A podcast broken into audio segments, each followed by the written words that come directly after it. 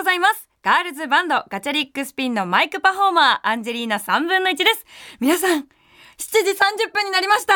さて、いきなりなんですが、今週はすごい人をゲストにお迎えいたしました。速攻ご紹介いたします。ロックの大先輩、今年メジャーデビュー35周年を迎えたバンド、筋肉少女隊の大月健二さんです。おはようございます。おはようございます。よろしくお願いします。大先輩が目の前にいます。いえいえ、僕普通に聞いてるから。あの、そうなんですよ。このラジオ、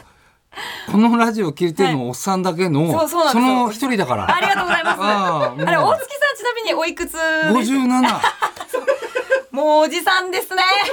ありがたい。あの、実はうちのお父さんと同い年で。うん 。うん、そうそう、57歳なんです。うちのお父さんも生きていたら。うんうん。いや、嬉しいです。ありがとうございます。あの、改めてちょっと出会いについてお話ししたいと思うんですが、はい、私の所属しているガチャリックスピンというバンドとは結構お付き合い長いんですうん、話す長いえ、もうだから、はい。端折ろうとしてる。ガチャピンの美人社長さんが、はい。うん。そもそも知り合いで。え、そうだったんですかそれで、そこで、あのー、ちょっと女の子をこのプロデュースするみたいな話が結構昔にあって、はいはい、それで、えー、僕のラジオに来てくれた女の子が、はい、えっ、と、今度私バンドやるみたいなんですよって言ってたの。バンドやることになるみたいなんですって、でえ楽器何やんのっつったら「どうもベースみたいです」みたいな話をしていて、はい、それから数年後に楽器屋さんに行ったら F チョッパー小賀のスラップベース、はい、あの入門みたいな教則 DVD が売ってて、はい、えー、そんなそんなつながりだったんですかっていうのがあって、はい、えあの子がちゃん、え、そうっすって言ったら、うん、ベースケ、ベースケって、すごいことになってたから、 で、ガチャリックスピンっていうバンドを組んでっていう話を聞いて、で、何度か見に行ったりしてて、はい、それでね、あの、なおのやおの、はい、あの、テレビを見てた時に、ピンク色の髪のすごい子が出てきたなと思って、あ,あれ、あれこれガチャピンの子かなと思って、で、で僕ガチャピンとどの辺がそのピンクの子はすごかったんですかね全てに対応してるピンクの子は全て対応してたちょっとまだね誰の子とか分かんないですからねちゃんと寺田恵子さんと並んでこう堂々としてる寺田寺田姉さんにもも負けないぐらいの感じでピンクがいたらしいですおっと思ってたんだけど、その後にガチャピンと、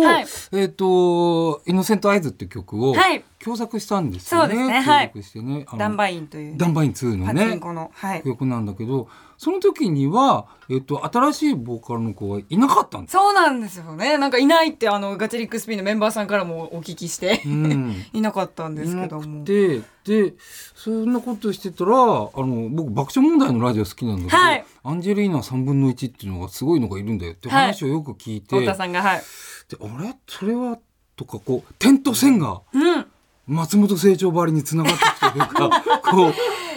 出してくるな、うん、お月さんそれで、はい、新宿レニーってライブハウスでガチャピンと一緒にやった時に楽屋に新しいボーカルのアンジェリーナ3分の1ですって訪ねてきてくださって、はい、あああの、ナオンの野音で、恵子さんの横で、うん、異色の光を放っていたピンク髪が、うん、自分で言うなよって感じですね。ごめんなさい。でも、あの、すごい顔してた、今。大月さんが。大月さん、ぼーってしてた、 今。いや、もう、じっと見ちゃうね。え、なんでですか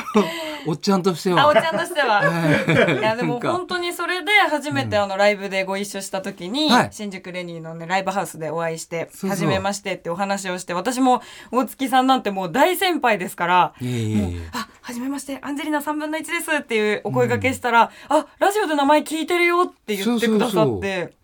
びっくりしました。でもそれは、太田さんの言うラジオだったわけよ。はい、で、あ、で、ラジオやって、そういえばラジオやってんだと思って、はい、もう朝晩とか聞き始めたら、はい、もう普通にリスナーのおっさんの一人になっていやすごい嬉しいです本当にありがとうございますあなんかそこメールがちょっと来ているんですが、はい、ラジオネームタルウエチキさんからですタルウエチキさんからです、はい、アンジーそして王健さんおはようございます、はい、王健さんは22歳の時に超人気ラジオ番組オールナイトニッポンのパーソナリティに抜擢され、え初回の放送では緊張のあまりに叫ぶことしかできなかったというお話を聞いたことがあります、王健さんから見て現在21歳のラジオパーソナリティのアンジーはどのように映っていますかといや素晴らしい今21歳だよねはい21歳です素晴らしいえ、まあ、僕デビューする1年前だねあそうだったんですあか22歳の時に22歳のあ時そうです21歳はね僕大学に移浪したんだけどはい大学の旧旧学食っていうところで、はい新学食と旧学食があって、はいちょっと行けてない生徒が行くのは旧学食だった旧学食でそうい旧うのありますよね学校ってなんかすうんで旧学食で1日4回ぐらいカレーだけ食べてたごいカレー好きじゃないですかうんそうそうそうカレーやっぱぱすごい好きカなレんでーす好かきだったそれで日本インド化計画というのを作ってなるほどねあのメールも来てましてリスナーさんからやっぱ「日本インド化計画」って曲がありますが、王健さんはカレーが好きなんですかってメール来てたんですよやっぱ大好きなんですね、まあ最近はちょっとこう重くなってきたね年とともに年ととだもにんねだんとあじゃあねそんなってきたでえ、はいそしたらその頃1988年は生まれてない当たり前に言われてないですねおおえ今今21ですからあそっか2001年生まれです私お2000年はい2000代年代ですノストラダムスより後そうあれがあの一見落着して生まれてきたんで あ大予言がわおあの通りに行かなくてよかったって思いなが ら今生きてるのはあの予言が当たらなかったからなんだって思ってアンゴルモアの大王の全然後だはい後にそうですか。生まれました素晴らしい、素晴らしい。 えでもその21歳の時は本当それこそ音楽やりたいとかなんかあったんですか、そうれいう気で、え持っちと、まあ、当時バンドブームみたいのがちょっとはい起こりずって、もうバンドで世の中に出るなんていうのはありえない時代だったはんだけど、うんえそうだったんですね、うん、でももう庄屋姉さんとかは出てたな、うんうん世にそれでまあで僕らはバンドインディーズブームっていうのからは出いるはずだったんだけれども、レコード会社にオーディションを受けに行ったりとか、はいデモテープ作ったりとか、でなかなかうまくいかなくて、うんで大学に移浪してたんで、うんもう行く先もないから今後どうなんのかななんてことを思っていた頃でした。へえうんでもそれこそ本当にいつ音楽バンってやろうって切り替わったんですかえっといや今もあんま音楽やろうって気気もないっていうかすかうん、ただこうなんか自分というものを表現したいっていう気持ちがうんうん10代の頃にあって、その頃は SNS がなかったん、はいネットスマホとかなかったんで、うんうんバンドっていうのを一応作ってライブハウスっていうのに出るのが一番発表の場所として早かった。うんうんなもうんんで便宜的にっていうか仕方なくバンドを組んだっていうかへえそれ以外の選択肢はなかったんですかその自分を表現するっていう上で、えっとねやっぱり演劇やってみたいとかさ、はいお笑いとかさ、うんいろんなことも考えてたけど自主映画とかうんね、うんうんでもバンドがね東京だったから一番その子手っ取り早かった、なるほど、うんえそれで一番初めにその触った楽器がベースだったってことですかベースだったんだけど、はベースは俺弾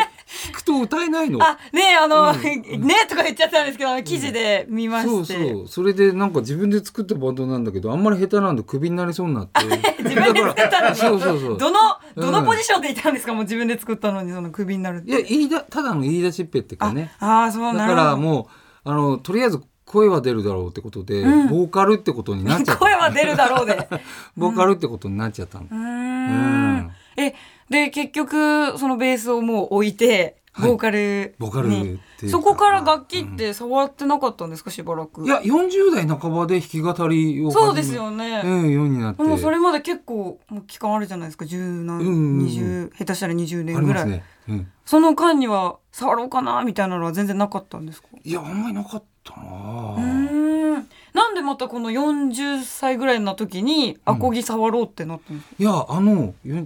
なんだろうなまあ自分は音楽をやろうという気は全然なかったんだけれども、まあ友達も何もおお金も何もこう有名性であるとかね、わずかながらもそういうものもいや僕みたいなものに全て与えてくれたのは考えてみると音楽だなと思って、その音楽に対して何も知らないっていうのもちょっと申し訳ないんじゃないかと思ってギターの一つも弾けるようになんないかなと思ってあーなるほどアコースティックギターを買ったんだけど、へえ、うんああそうだったんですねあアンジェは弾き語りするんでしょ私弾き語りするんですけど、うん趣味程度にしか弾けないのででその弾き語ってって学園祭で弾き語ってるのをあそうですもうちゃんと分かってくれてるありがもうなんとかういろいろ知ったよ。そうなんですあの本当にそれこそ私も音楽やりたいって高校の時思って、うんそのちょっと特殊な高校に入学したんですけ ど、うんバンドやりたいなってずっと思ってたんですよはい。でも同じ熱量でできる人っていないなって思うぐらいにバンドが大好きすぎて、うん音楽のこと一切わからないのに、お客さんとして見てるバンドがやっぱかっこよすぎて、なんかこれぐらいの熱量で本当にやれる人としか私バンドやんねえみたいな感じでぶっちゃけガチャピンのことは知ってたの？してました知ってた。ライブも行っててあ、言ってたんだ。そうなんですよあ、すごい。ファンとしてライブも何度か行ってて、うんでそれで本当にうんそれこそお声掛けいただいたオーディションのお声掛けいただいた年に初めてバンド、そのガチャリックスピンのうんライブ見に行ってて、うんうんその日その年の春に。すごいで秋にうちのそのベースのリーダーから古賀さんから、うんうんちょっとオーディション受けてみないっていうのをへー初めて人前で弾き語りした姿を見て、うん古賀さんが声かけてくれてってところからオーディションの時に寺田さんがいたんでしょ。あの、一番最後の結果発表の時にうんあ結果発表の時か、めちゃくちゃ知ってくれてるいじゃなやいいですや、だかっ。て聞いてるもん。めっちゃ知ってるま毎週聞いてるもん。もう大体その、なんか聞いてるよって言ってもなんかこうね、すっ飛ばす回とかもあるじゃないですか。ちゃんと毎週聞いてくれてる人飛ばさないのよ情報量がうありがたいですね。もうあれ旅行ったら新幹線で必ず聞いて る。うん。私なんかの声でいいんですか旅先いやいやいやいで。や、もうね、あのね、もうね、もう、おじさんのね、おじさんのね、希望だよ。ありがたい。うん。もう、おじさんの求める、なんかもう、な若さとはい、はつらつさと、こう、とんがった感じが、すべて、あれなんか今す、べて詰まってるよ。なんか今、あの、んただのファンの人と会話してるみたいいなや、感おじ本当だよ。で。嬉しい。豊洲行う。こうかと思ったもんね俺ね。本当。い欲しかったですよ、豊や、洲。そもうれはやっちゃいけないんじゃないかなと思ってさ。 ざわざわしちゃいますから、大月さん来ちゃうから。もういや、でも、本当でもそれこそ、本当22歳の時に、オールナイトニッポンやってるわけじゃないですやかり。ましたあの時ってどんな心境だったの もうもうやばかったあの日本放送でさ、日本放送の中のスタジオで結構めちゃくちゃやらかしたんですよライブでライブ公開でね、でやらかして翌々日か電話かかってきて、日本放送からこれは怒られるんだと思ったら「オールナイトニッポン」やってくれないかって言って、え、そのやらかしってどんなやらかしだうーんとよくやってたんだけど客席に突っ込んでって、お客さんになんかやたら絡んでみたりとか、もう今の迷惑 YouTuber みたいな ことをややってたかな、うん。ああろくでもないことを、え、でもその姿を、そのライブしてる姿を見うて、ん、声がかかったわけじゃないですそかう。なんですよ初めてそのオファーが来た時って、どんな感じだったんでもすうか腰が抜けちゃってもオールナイトニッポンですもんねだっうて。で2部だと思ったのはね、ええ下手したらそしたら1部だって聞いて、やばいよって言っていやもう全然喋れなかったえーうん初回めちゃくちゃ叫んでたって書いてあるんですけど叫んでましたね叫ぶってど どういう叫ぶんいですやか本当うぎゃーうぎゃーって言ってるだけ。うん、すごい放ど送うかしてるやつと思われて、うんうん、いた。で、でもそこからこうだんだんと自分のこうラジオの色を出したりとか、うんなんかそういうのを築き上げていくにもどんなことを考えてたんですかなんかお話しする内容だったりとかいやーだけどそうだないや結局僕はダメだったっていうか、うん半年ぐらいで終わっちゃったの。うーんで終わったんだけどその後にバンドブームっていうのが来て、はいでバンドでなんか喋るやついないかっていうので、そういえば大月って俺のやってたじゃんっていうことで、もう一回呼び戻されたの、すごい、運が良かったうの。ん、うん呼び戻されて呼び戻されてへえすごいですねでもあの環境にもよりますよねラジあオうん、あのね僕ね最初のねーうん最初のうんディレクターさんも作家さんも怖かったんだよねへえ怖い作家さんとディレクターさんその頃って1988年だったんだけどギリギリパーソナリティを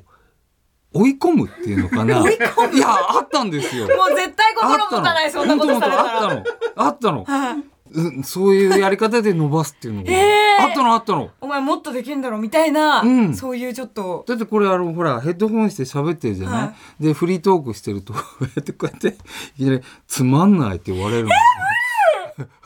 本当本当つまんないって言われたりとかあと僕時間読みができなくてね、はいもう時間読みできないとあの今でも覚えてるんだけど、時間読みぐらいできないしなってこうめっちゃ怖いえだって生放送中ですもんねいい人なのよ、い、い人なんだけどみんないい人を育てようとしてくださってるの、うんでももうビビっちゃっいてややだそれ無理無理絶対うち甘やかされてますわすごいいやいや甘やかされた方がいいよ だから絶57対歳のおじさんの意見なのよそれいや本当だよ昭昭和のあの悪しきラジオ界あれはダメだようんでもで僕ぐらいが最後だと思うあ本当にでもその後からだんだんちょっと甘やかしブームが来たんです かねゆとり世代がだ んだんとうえんーでもよかったから私あの結構それこそ生放送たまにあのまた別の番組でもやらせてもらうんですけど本当に知り切れちゃうんですよもう時間に追われない。だからもうブツって切られちゃうみたいなことが多々あったりとあかーあとそれこそ本当に大月さんが言ってたように時間読みができないからあーその台本で書いてあるじゃないですか12時ぐらいに、あの12時ですよみたいなお知らせしてくださいみたいな、うんうんでそれってなんか臨機応変に時計見ながら、んちょっと12時5分とかになってたらその時間を読めばいいのに私台本通りに12時ですとか言っちゃうんでもう間違った情報を吹き込んでしまうっていう。うんいやでも全然素晴らしい本 当にななんでそんな素晴らしいよい今日一生分褒めてもらえてる。やいや多分。素晴らしいあのさ、はいトークを変な言い方だけど意外に考えて意外にしちゃいけないんだよ 意外にしちゃいけないんだよなんかオチまで考えてるよねあの ねなんかねいやその恥ずかしいやその分析すごい立て続けてわーって喋るから、勢いで言ってるのかと思うとちゃんとこう下げっちゅう かさあのねちょっとねそのあの一番良くないです分析パーソナリティの前で分析するのが、えーそう恥ずかしいからや俺梅津和夫の漂流教室みたいだなと思ってちょっと私あの梅津さん大好きなんですよ。あーあれ漂流教室でずあものう大好きでオチまで全部考えてちるゃんですんってと、ねそうなんですよ。梅津先生にだ伺かっらた私んだも梅津、うわ、ちょっと大月さんとは梅津さんの会話できると思ってました。ああ。大好きで私、うんそれこそあのもうずっと LINE の、あのアイコンをオロチにしてるんですよ。うんあオロチ私オロチ大好きあオロで。チ好き一番好きで、その次に洗礼とうん洗礼ね漂流教室がすごい好きなんですけど、でかかった大月さんちなみに何が一番好きですかいや僕はねでもね僕永井豪先生が好きなんですよ。わあデビルマンとか、はいはいキューティーハニーとか。うん、だから僕は梅津先生はまあ表裏教室だけど、はい僕はあのデビルマンが一番好きだな。なんで今ちょっと小声で、僕はそっちが好きなんだよ な、みたいな。やばいなもうでどんな漫画を言ってもおじさん度が増すなと思っ て。あーでも私意外とこのまだ21なんですけど、お話し合う人多いんですよ。おじおじさんでね おじさん だってあのゲストの方が江口久は志いさん、が、江口久志さん飲み友達なんですけど。ね、江は口さん、僕もいっぱい絵描いていただいて。そうですよねそうそう、江口さんとか、あと太田さんい。はい。とかね本。田さんも本当よくしていただいて、うん。うん大好かきなん神で。田伯山さんも。まあそこそこね、うんいい年 そこそこねとか言っちゃってますけど、40です40。あの方40なの、はい。あ、まだまだお若い。まだお若いですけどやっぱねなんかあのおじさんっていつも言ってくださるんでおじさんっていう風に見てます。あ お兄ちゃんではあるんですけーど。なんかね、なん、なんとか脱おじさんしないとね。なぜでも私そのこの まま、ガチャピンもどんどんおじさんが、いやいやいやどんどんどんどん。おじさんに支えられてるんですよ本当に。だから私最だ近からおじんさんグッズ買うから。おじさん落としてくれるからっつって。いや、 おじさんだけだよ、CD 買うの。いやでも私本当 CD 文化が大事すぎて自分の中で、はいはいやっぱ21とかになると大体みんなサブスク、そうですね使うじゃないですかもうネットで聞ければいいやとか、その携帯で聞ければいいみたいなだから CD なんていらないっていう人も多いんですけど、私絶対原本買うタイプなんですよ。あ、原本 原本で原本に当たる素だか晴ららしい。本とかも電子書籍が絶対ダメで、それこそ大月さんこの前あこの前というか、まあこの前か、あのアフターシックスジャンクションの方うでん電子書籍読みますかみたいなお話されてる時に僕は絶対もうちそうそうそうゃんと本を買いますっていうのを聞いて、うんうんあ私もですって思いながら聞いてました。でもさ、あのさ、CD なんだけどさ、おじさんってさ、基本ブックレットのさ、歌詞読めないんだよね。あの文字 がちっちゃいから、うんうんうんうんそうそう。だから、基本、おじさん、あの CD っておじさんに向いてないのに、おじさんはそうもでうすね昔の文化をお大じ事さんにして CD るか欲ら。しい。そうなのよ。あれってやっぱブックレットの歌詞とかちょっと大きめにした方がありがたいんですかねおじさんからしたら。 まあ、もうしたいね。はあの、老眼鏡を一緒につけてほしいね。逆にあのはいはいはいジャケットのフィルムがそこを文当字てでがかうくすると大きく見えるぐらいのことやってる文字をでかくするんじゃなくて老眼鏡が得点についてくるみたいな、うんあいいですねそれあとさ、はいカチャピンがすごいね今ね本当ああいやいやいやのさ僕イノセントアイって、はいあの一緒にやったんだけど、はい一緒に僕今まで録音した曲の中で一番難しかったの。はいはい。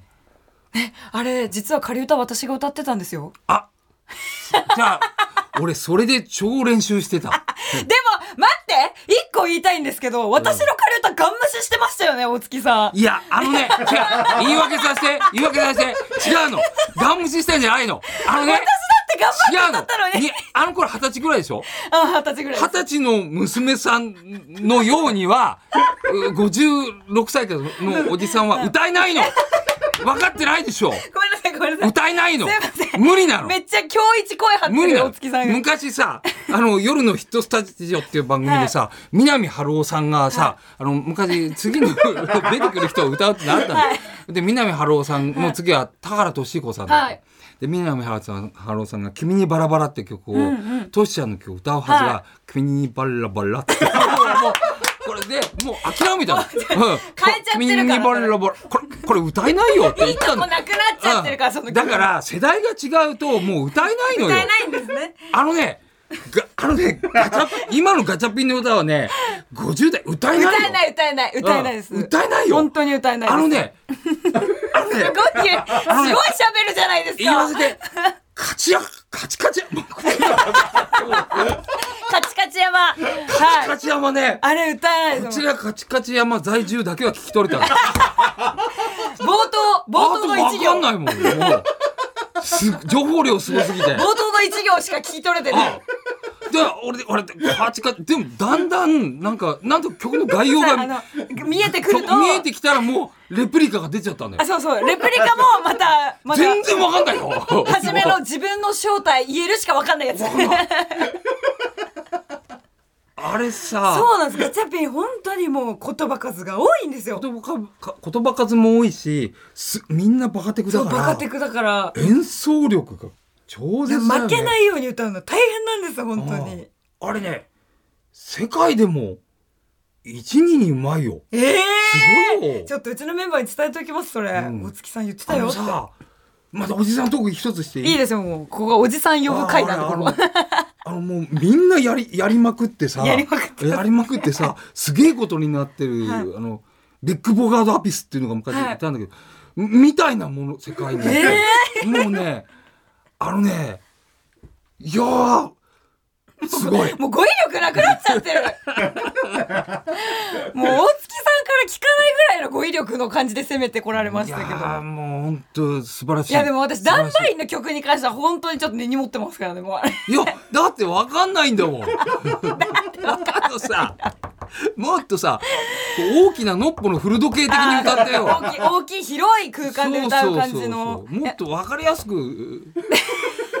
でもよ抑揚がさそれこそ私ちょっと今日聞きたいことがあって、その大月さんとこう一緒に曲作ったじゃないですか、はいガチャリックスピンで、はいそのあのねダンバインの曲作りましたけども、大月さんってその何歌っても大月健二節が出るなっていうだから全部この自分のものにしちゃうみたいなところが、本当に私すごくリスペクあありがとトうございますしていてなんかリスペクトしていてってなんか上からみたいな言い方になるいのやいやすごい嫌なんですけど、とんでもないですうんどうやったらあのもう説得力のある歌だったり表現だったりとか、うんそれこそ誰かの歌を歌っても自分のものにするぐらい取り込めるんですか、あの世界観を作るにいやはそ。れは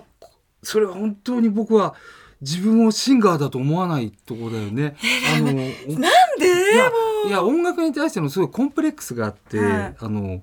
まあ本当に音符も読めないし楽器もそんなできないから、自分はまあな何ら何らかのパフォーマー表現者ではあるけれども、うんえっとミュージシャンではないシンガーではないっていう、うんなんかね自分に戒めみたいのがあるの。へえだから歌として解釈してないからそういう風になる部分はあるのかもしれません。はなるほどでもうん35年ぐらいそれこそやってたら、い、もうなんか自分はシンガーだみたいな気持ちでステージ立つっていう感覚にはならないんですかそれはね35年の間にやっぱりもうとんでもないシンガーをたくさん見てきちゃったので例えばほらここの間亡くなってしまったけど水木一郎さんとかね、はいうん、もうすごい方をたくさん見てきちゃったのでなんかとてもシンガーってことを自分は言えないなっていう思いっていうのが。あるかもしれないですね。うん、なんかそんな中でもやっぱこうステージングとかあのまあそのシンガーとして立ってるわけじゃないんだよって言っても、やっぱステージ上では大切にしてることってあるじゃないですか。あステージ上で。はあ、夏木さんはなんかどんなことを意識してその立ってるんですか。うん、真ん中に。いろいろあるんだけど、うん、えっと。じあの僕一時期プロレスが好きでよく見てたんだけど、はい、その時にプロレスラーの人たくさん出てくるんだけどやっぱりテンションの違いっていうのがあって、うん、まあ、正直乗ってないなこの人このレスラーって人が出てくる時もある、それちょっとやっぱがっかりするのよだから変な言い方だけど自分はもうプロレスラーだと思って、うん、どんなリングステージにおいてもなんか今日楽しませるよっていうつもりで出てきたっていうふうにはするかな。はあ、なるほどでもなんかこううまくやろうとかなんかかっこいいのをやろうじゃなくて楽しませるっていうのを一番大事にでも最終的には来た方が悪いって思ってるから来た方が悪い、うん、えどういうことだってこっちステージ立って歌ってるんだもんうん、あおおお客さんはさなんか電車電車乗ったりとかさ、うん、あの綺麗にしたりとかして、うんうん、グッズまで買ってくるじゃない、立場的にこっちの方が強いと思って。 おお。でもなんかそれってすごい大事なことなんじゃないかなって私も思うんですよね。うん、あともう一つは、はい、言うてもライブの記憶ってなくなるから。わ、うん、かります。うん、あの1年前のあのライブでどんなことがあったとか覚えてなかったりするでしょ、うん、失敗したことは覚えててもそうなんですよね、あれはもう全く取りつきますからもう、ね、もうそれ57歳だから忘れるってわけじゃないですよ私21でも忘れますから忘れる忘れますなんかだからアドレナリンでやってるところ ってあるじゃないですかちょっと記憶飛んじゃってるんですよねなんか思いっきりいいライブした後とかあれでもあのリリックは全部入ってるの入ってますす ごいだって覚えないと姉さんたち怖いじゃないですかああまあ、ね、そんな、ね、姉さんらがね。そんな圧力がかかってないんですけど、なんかやっぱ姉さんたちがすごい楽器もテクニカルで、はい、もうやっぱすごい人たちと一緒にやれてるので。今、どこの現場に行っても姉さん、兄さんでしょう。そうですね。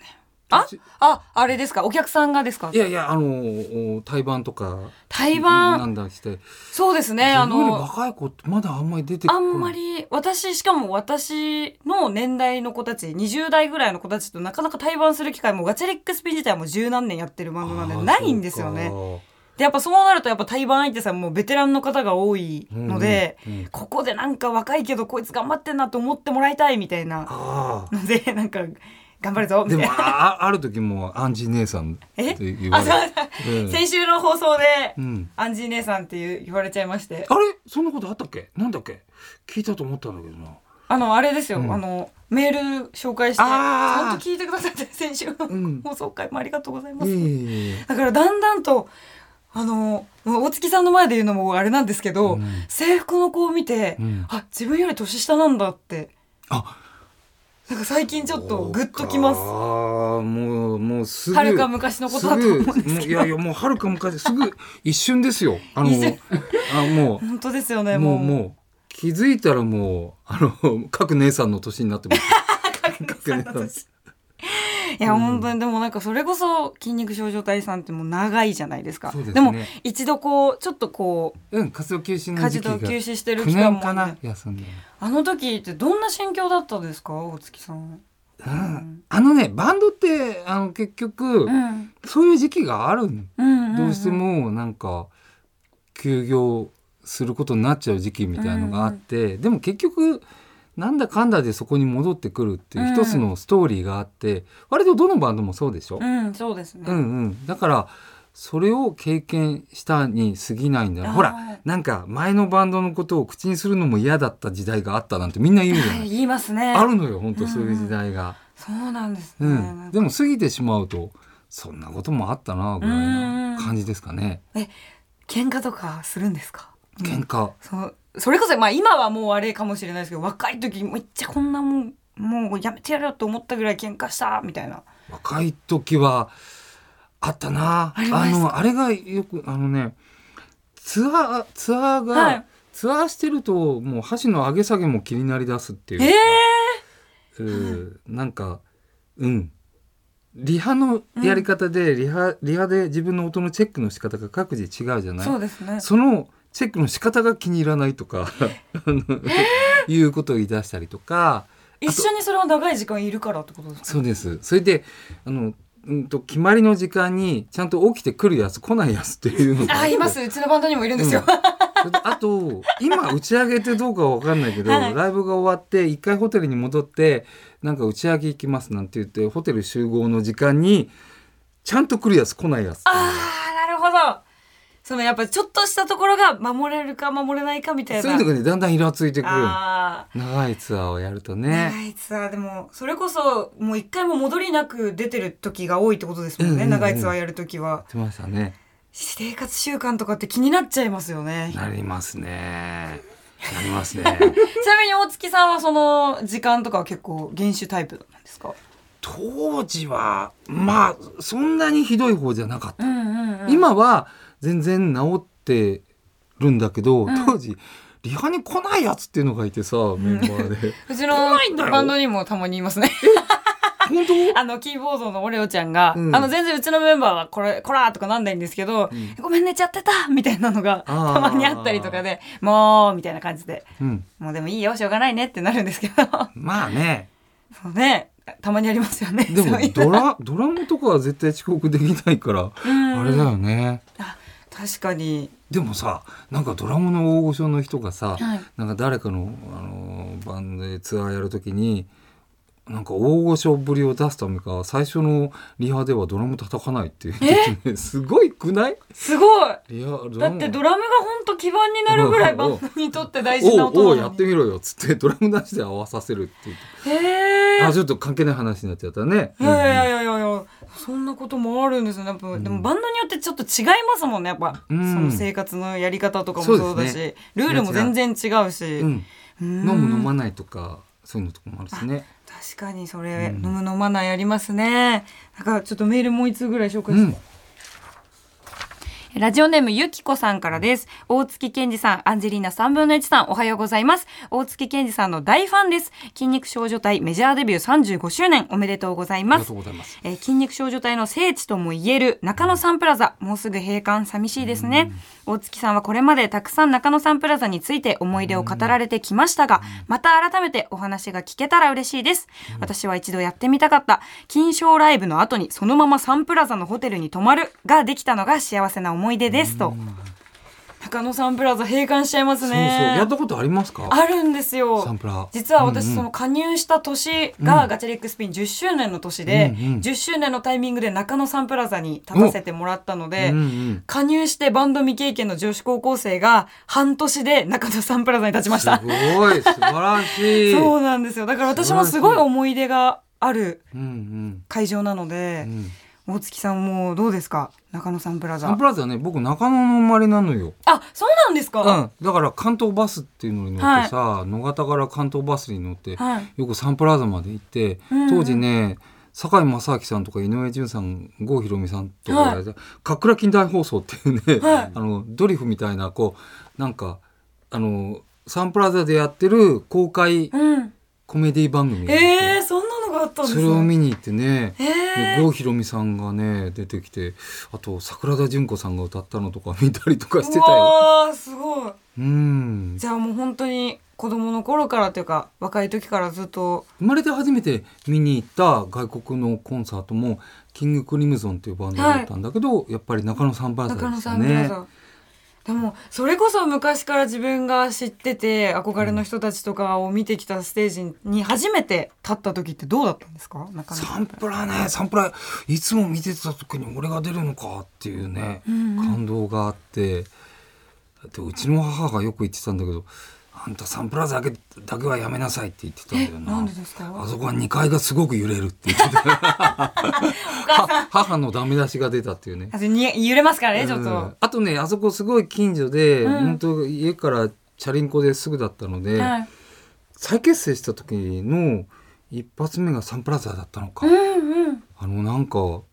気分を出していこうと思って僕チャリンコで行ったんだよね、え なんかライブ前にチあれャリンコチャでリ会場入りしてチャリで行ったような気がするんだよな、うんうんあ れチャリンコで行ったかなでもダメ本当記憶ないね記憶なくないサンプラザいいところ。なんもういいとこですね。今度、野音でやるんでしょはい、そうなんです。11月18日に野音で。野音ね、雨降んないといいいね。や、本当ですよ。11月の野音晴れてほしいですね。ねうんあの、あの野音、土砂降りののを見たよ。そうなんですよ。去年、ちょうど去年がもうどっしゃぶりで土、砂降りで。お客さんたちが辛そうでした。うん。もう寒くて。あ、そうね。今年は、今年、はギリギリちょっと小雨す降りそうだなって瞬間もあったんですけど本編は全あ部雨降らずよかっにたよかっでちょうど終わってエンディングも終わってお客さんが吐き切ったタイミングで雨が降り出したたので、ああ、野音よかマったジックね。みたいなマジックだと野思っ音て。いいとこですよね。野音ねいいとこですね。それこそ本当こ、今年あの、恵子さんにもゲストで来ていただいたんですよ、庄屋の。で、恵子さんも絶対夜音晴れるみたいなのを言ってくださってて。でも、本当に夜音の2日3日ぐらい前まで雨予報だったんですよ。ああ、そうだった。その日がうんで、うわ、恵子さんあんなに言ってたけど雨だったらどうしようみたいな感じで演者全員思ってたんですけど、結局もう恵子さんが言うことが一番正しく晴れましたねあーよかっ。当たよかっ日た。 寺田さん頑張るよね。いや、本当に、もう、本当化け物ですよ、もう。すご いよ意味でね。庄屋さんね、すごいよ。先輩だもん。うんそうですよね。うん。え、それこそ、その、大月さんは、ガールズバンドってどう思いましたかこの、庄屋さんとか見た時に初めて。えっとね、僕らが、えっと、少年時代はガールズバンドって本当になくて、ん外国ではランナーウェイズっていうのがあったんだけど、あとゴーゴーズっていうのがその後にあったりしたけど、日本では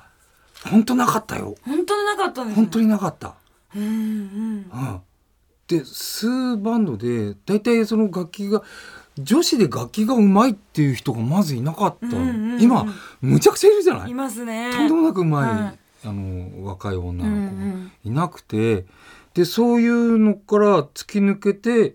庄屋が出てきたりプリプリが出てきたり、みたいな感じだったから、うん。でガチャピンはやっぱりそこからまた新しい次世代よねああ、嬉しいです。本当にすごい大月さんが見た今のガチャリックスピンの印象はどんな印象がありますいか やあのね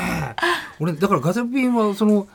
何年かに一度ぐらい見ることがあったわけですよ、んでなんまた何年かぶりかで新宿レニーで、うんちょうどあの時何番でも出たんだよね、はいででちょっとあガチャピンやってんだと思って見に行ったらもう すごかったああ全力とはこのことかっていう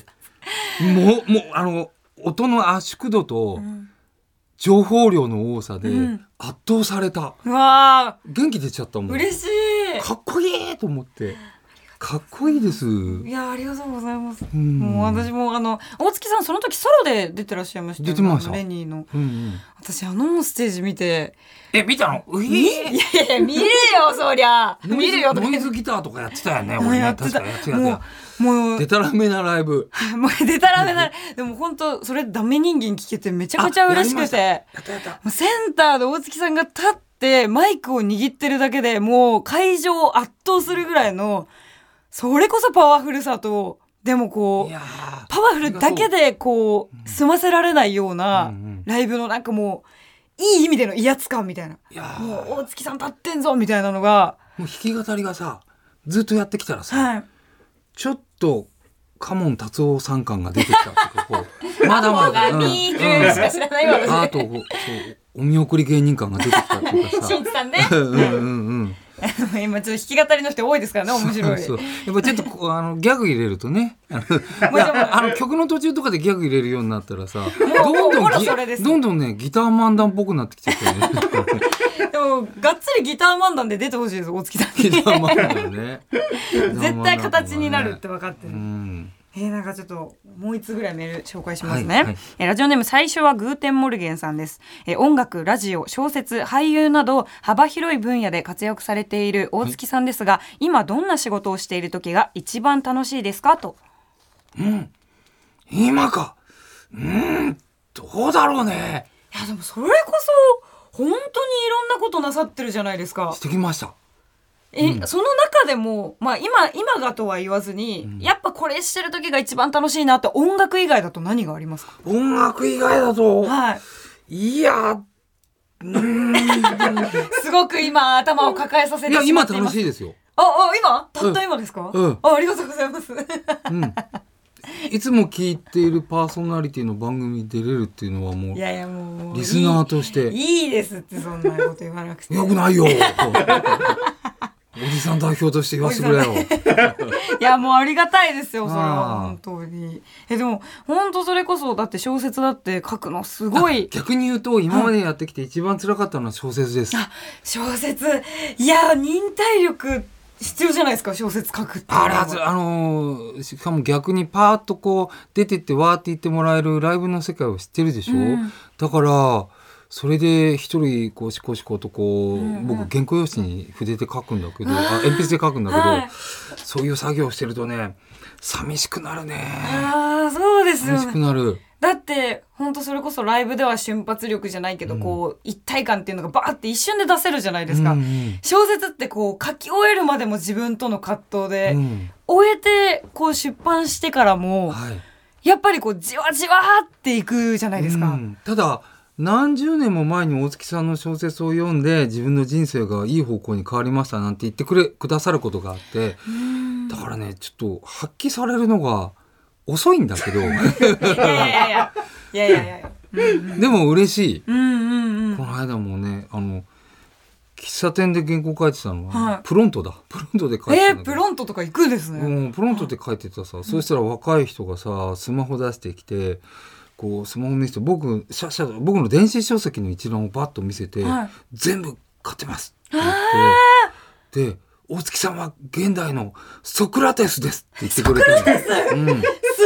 ごいで しょはいソクラテスがプロントで原稿書いてる すごい世界線、令和っぽい。やば いねえー、でもそれすごい嬉しくないですか嬉しかったですうんうんううんんでもそれこそやっぱ大月さんはその小説とかも書いてらっしゃいますけどバンドでは作詞もしてるじゃないですか、はいはい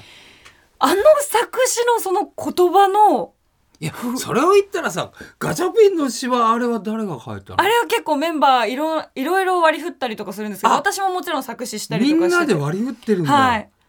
なんかいやいその都度その都度今の曲って文字あの文字数がすごいからさ、はうまあその埋めるだけでも大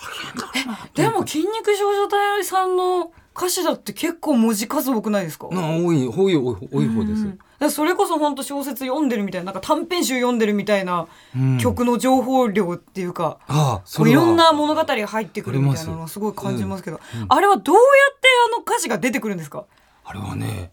やっぱり思うんだけどね、なんて言ったらいい妄想なんだよね妄想、うん、妄想うんうん脳の妄想部分なんか頭のおかしい人みたいだけど なんか脳に妄想部分っていうのがあって、うんうんうんそこを活性化させる何を言ってんだこいつは何朝から何言ってんだこいつってう哲学的わ哲学的みたいなね思っちゃったんだからしょうがないっていうね、うん、うんあのうんでもやっぱりね作詞する人のそれはなんか合う合わないが合うんだと思うんだけど、うんうんうん僕はあの映画見てると、はい面白い映画に限ってそのサイドストーリーを考え出して。あーそのサイドストーリーを考えて、そのサイド自分の考えたサイドストーリーで感動して泣いたりするの、 だからいい映画の方が覚えてないっていうか、ううんんうんうんそのサイドストーリーの方が強すぎてそうそうそうだからそういうなんか妄想部分の妄想脳みたいのがあるんだろうえね。じゃああんまりその実話とかノンフィクションをもとに自分の実体験をもとに書くっていうのは割合的に少なかったりするんですかでもそれもあります、うんうん、ううんん、だから自分の中から生まれてきた言葉を結構あれにメモってるんだよねスマホとあのスかマーに。トフォンにうんうんえその私かな頭を良くしてあげるすごい好きなんですけどあれはそのラブソングじゃないですか言うても、はいはいあれはどういって歌詞をあれはね、でもね、言うたらね、オタクのオカルトマウントの話なんだよね。うんだから、オタの男の子に言いがちなんだけど、うん好きな女の子に勝るところがない、オタクな知識量しかないんで、オタクなことをその女の子に言って、それでなんとかマウントしようってい うね。ええ僕がやって教えてあげるよみたいなそうそうそうそううんうんでも大いなる勘違いについて歌った歌ですよね。でもすごい好きで私もなんかあありがとうちょっとそういう部分があるんですよ私も オタク気質なところがあるんで、うんうんなんか自分結構一般的に見るとそんなに学力も高いわけじゃないんですけど、ほうほうその自分の好きなものに特化したなんかその頭脳はめちゃくちゃ働くんですよ。で友達にちょっとそういうのでマウント取りがちなところが そそういうでそういう友達と結構揉める派あそのらいや揉めないですなんか私周りでオタクを置かないんですよ私周りにうんああの同じベクトルでオタクって全員が全員同じオタクじゃないじゃないですあかはいもち10ろん人トイレじゃないですかオタクも、ええだからどんだ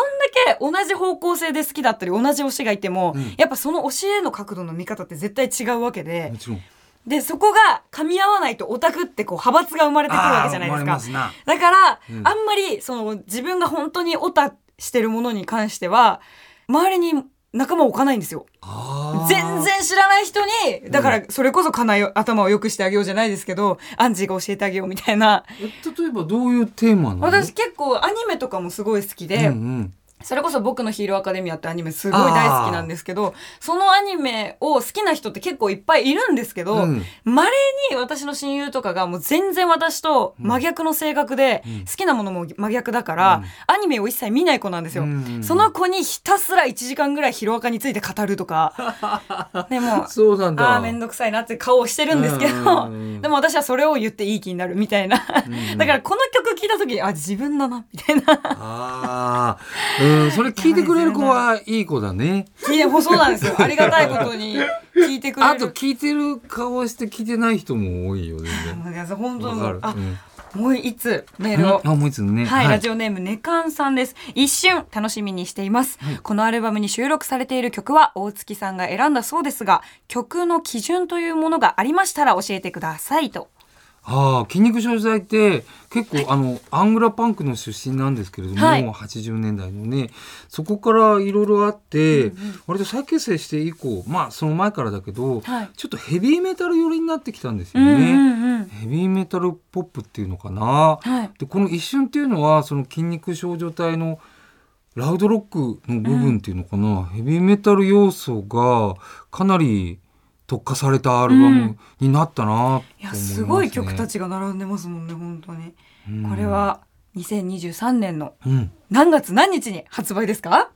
いつだべな6月 ,6 月14日6月14日に発売です、一緒うねわーこれもう本当私も今いただいたんですけど早く帰って聞きたいあありがとうございます CD をしっかり再生して聴きたいとあり思がとっうごてざいますおりますじゃあこの「一瞬」というアルバムの中から一曲うん、もつきさんおかけしていただいてもいいですか、はいあなんともうお時間が来てしまったということで、この曲がはいこの曲をお聴きして大月さんとはお別あれではいありがとうございますあそうですね、うんあのコンサートなどもあるんですよね一え瞬ー、とね、アルバムに6月の21日に、はいハッシュタグ金賞の日といって、筋はい肉少女隊メジャーデビュー35周年記念ライブが、えーっと、LINE キューブ渋谷の方でございまして、あと僕、特撮というバンドもやってまして、はその特撮が8月15日に渋谷クラブクアトロでライブやりまして、あともう一つ、オケミスっていうのもやってまして、おオケミスというのが7月28日に新宿ロフトでコンサートをやります。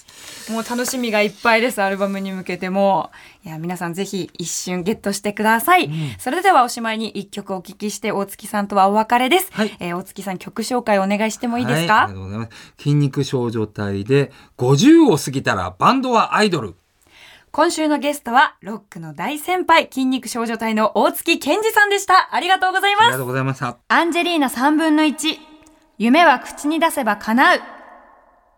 じゃあ大月さん私からももう一つ質問がありまして、はいはいこの番組のタイトル「うん夢は口に出せば叶う」大月さんが夢を実現するために、うん今までやってきたことあります かええ乙女な反応してた今なんかこの夢があるからこれに向かってどう動いていこうみたいな。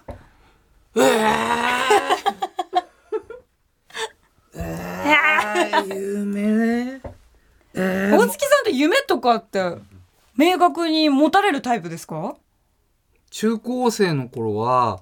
渋谷の屋根裏っていうライブハウスに出るのが夢だったけど、割とすぐ出ちゃったの。はいあとヤマハのポップコーンのヤマハの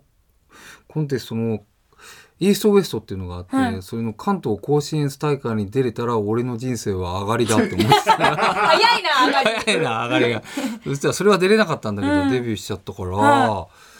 夢夢ちゃん考えないとね夢かじゃあこれからこの35周年じゃないですか、うんこれ今後の夢あ今ちょっと夢を一つ作ってください 作ってくださいっておかしいんですけどああなんかすげえ元気なおじいさんになることああの絶対なれる格釈とした老人伯爵とした老人になる、うんこれが大月さんの夢でございミまック・ジすャガーぐらいなもう絶対なれるわそれは、うんうんじゃあ最後にですね、あの、このね番組を聞いている夢のあるおじさんおばさんもいますし、え若い子も聞いてるので、そのリスナーさんたちに向けて一言いただいてもいいですかえー、いやー本当お互い お互いね体大事にしてこうあとあれだよなお互いあれやっぱ朝はねアンジーのラジオとか聞いてパッと明るいき気持ちになろうねお願いし ますありがとうございますありがとうございましたありがとうございますありがとうございましたすいませんなんかいやいや